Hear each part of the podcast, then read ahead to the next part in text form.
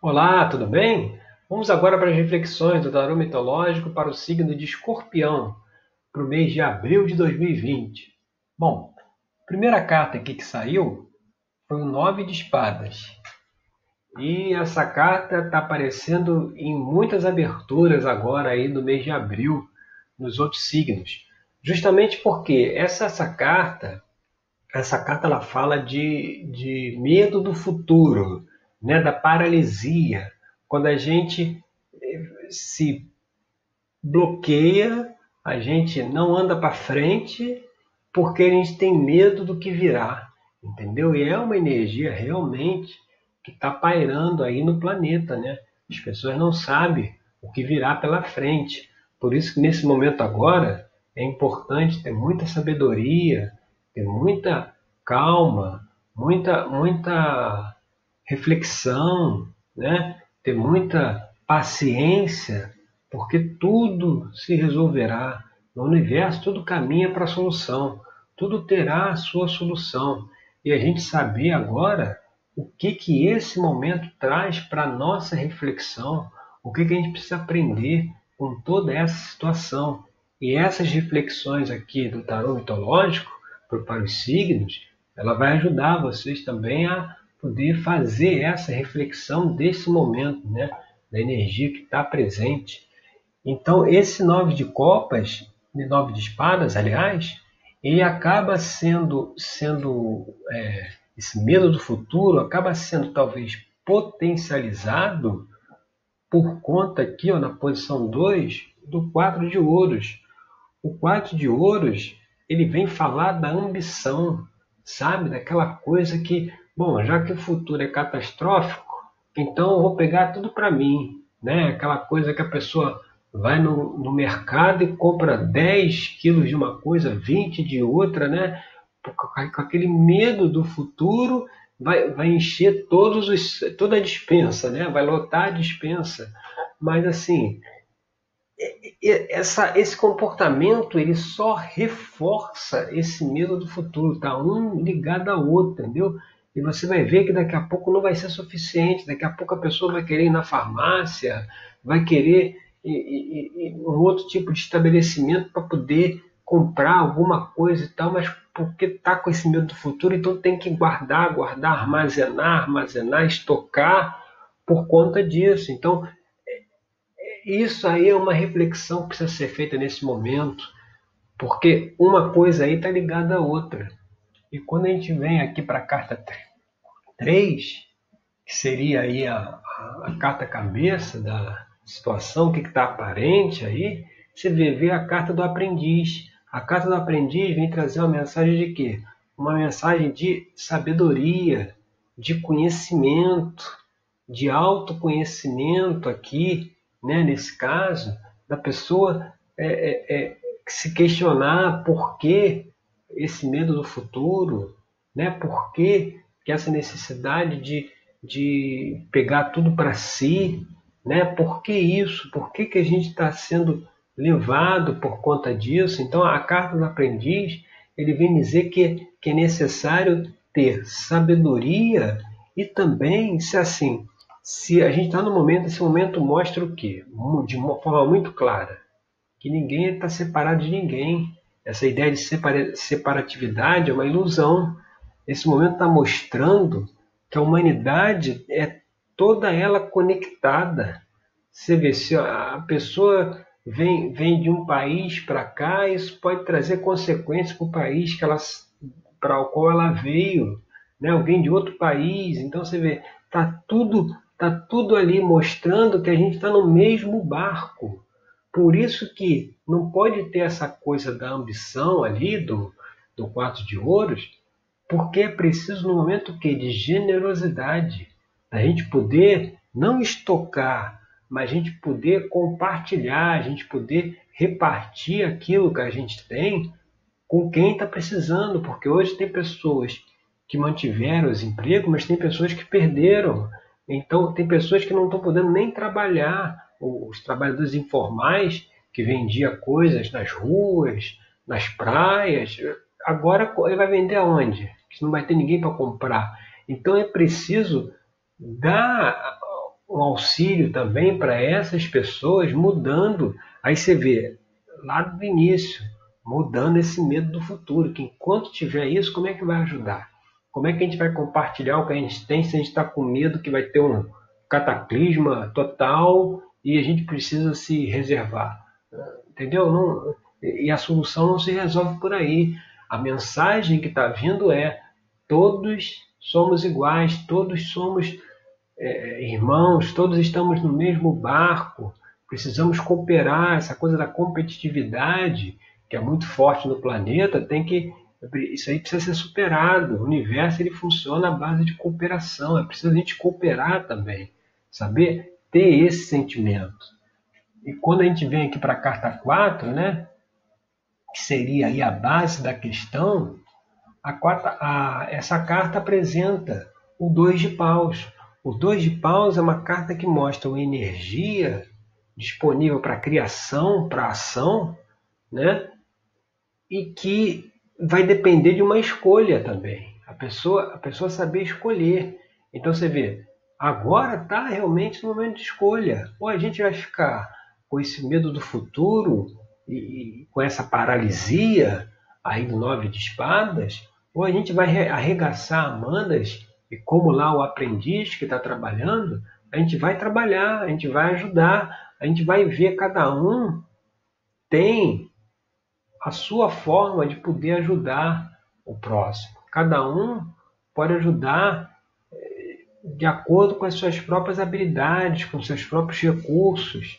Né? Existem N formas de se cooperar e de se ajudar. Então, é uma carta que fala que tem uma energia disponível para ação, para o trabalho, né? para realizar, mas enquanto tiver esse medo aí do futuro, fica tudo bloqueado. E quando a gente vem aqui para a carta 5, que é as influências do passado, né? o que, que a gente tem que deixar para trás, você vê, olha, olha que interessante, eu vou aproximar aqui. É mais uma vez a questão das escolhas. No oito de espadas, você vê Orestes aqui entre o, o, deus Sol, que é o deus Apolo, e, e, e, entre e do outro lado as três fúrias, né? que é a mesma figura que aparece aqui na carta 1. No nove de espada temos as três fúrias, e aqui no oito de espadas elas estão aqui também. Ou seja, o deus Sol simboliza o que? Simboliza a, a, clareza. Ou seja, a gente sabe o que a gente precisa fazer.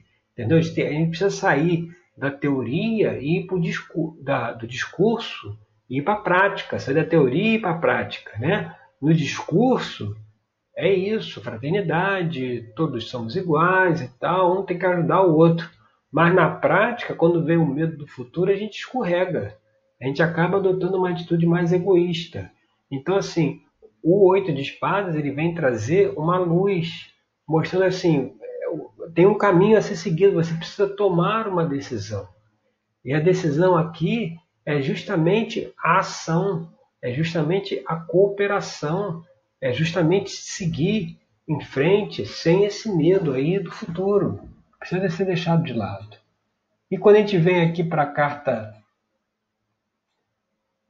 a carta 6, que é a influência do futuro, saiu aqui a roda da fortuna. O que, que essa a roda da fortuna representa? Ela representa é, sucesso, boa sorte, né? ela representa recompensas. Ou seja, se você deixa esse medo do futuro de lado, você, você esquece esse negócio e faz o que, o que é preciso ser feito, assume aí a sua, a sua, a sua posição, o seu posto aí, de forma a colaborar para que a situação se resolva o mais rápido possível, se você coloca isso, você terá recompensas, né? Vem, vem as recompensas virão por não ter se paralisado pelo medo e de ter seguido em frente, de ter agido. Então vem um, um período aí de recompensas por conta da ação, né? por conta do trabalho aí do aprendiz. E quando a gente vem agora aqui para a carta 7, o 9 de copas, Você vê, o nove de copas aqui, ele é exatamente o oposto, né? Ele é exatamente a outra face da moeda do nove de espadas. O naipe de espadas é ligado à mente, o naipe de copas é ligado ao coração. Ou seja, enquanto na mente, a, a mente fica formulando um monte de cenários negativos, né, que poderão advir, o coração, quando a gente, quando a gente aquieta a mente e volta para o coração, o coração que está ligado à generosidade, é isso que a gente vem falando aqui da cooperação, de poder ajudar, isso traz o que? Traz a satisfação, traz a plenitude, ou seja, aqui você, você vira radicalmente de um nove de espadas para um nove de copas. Você sai de um, de um desespero, de uma ansiedade, para uma, uma comunhão, uma satisfação, um sentimento positivo de dever cumprido, de que fez a sua parte e que o futuro é, é, é sim promissor. Né? Tudo isso, como eu já falei, tudo isso vai passar, tudo isso vai ser é, equacionado no devido tempo. Então não tem por que se paralisar agora por conta disso. Deixar de, de colaborar, o paralisar é deixar de colaborar com a solução, né? Deixar de ajudar. Aí quando a gente vem aqui para a carta 7, que seria aí o ambiente externo, você vê, é a, é a carta do 4 de copas. O 4 de copas é aquela carta que fala de, de quê? de descontentamento, ou seja, o ambiente externo está um ambiente pessimista, está um ambiente de dúvida, um ambiente de emoções confusas. Né? Uma hora é, é, é, é, parece que se pensa positivo, outra hora já pensa negativo. É igual a bolsa de valores, né? Um dia ela cai, outro dia ela cai de novo, daqui a pouco outro dia ela sobe, depois ela sobe mais um pouquinho, depois ela cai de novo, ou seja, essa, essa montanha russa aí também está representada aqui pelas emoções. Estão mostrando o quê?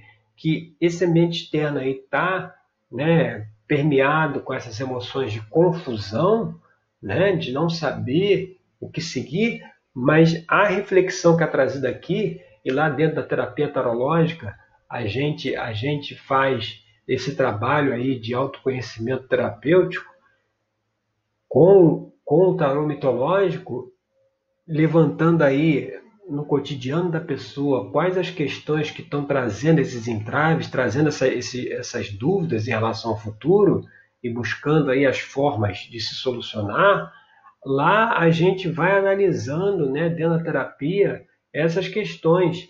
E aqui o, o que está se mostrando é que o, como esse ambiente está muito carregado, muito pessimista, acaba levando a gente para esse tipo de situação lá do nove de espadas. Se a gente é, seguir por esse caminho que a gente está trazendo aqui de reverter isso aí, essa confusão cessa, né? Isso aí acaba. E quando a gente vem aqui para a carta do, do, na posição 9, né, que seria as esperanças e temores, você vê que interessante, vem o cinco de paus o cinco de pau, justamente essa carta que fala da luta interna, né? Da pessoa, é, é aquela, é aquela, é aquela briga, aquela briga da mente, né? Aquela é, é a confusão, não, não sabe o que faz, entendeu? O temor é isso, é essa luta interna. Agora, se você se conscientiza, né, do que precisa ser feito, que foi trazido até agora aqui, qual é, o, qual é a recompensa, né? qual é a esperança? Aqui Jazão está lutando contra o dragão, que o dragão possui o velocino de ouro, né? que é o presente de Zeus, que é o presente divino.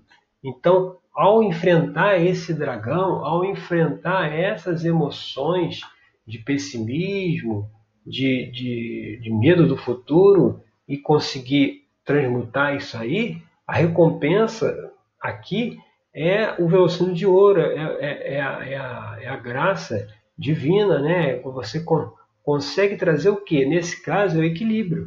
É o equilíbrio emocional, é o equilíbrio é, é, de pensamento, né? Sai dessa confusão que está aí. E fazendo isso, o que, que vem aqui na posição 10? Né? A, a situação futura.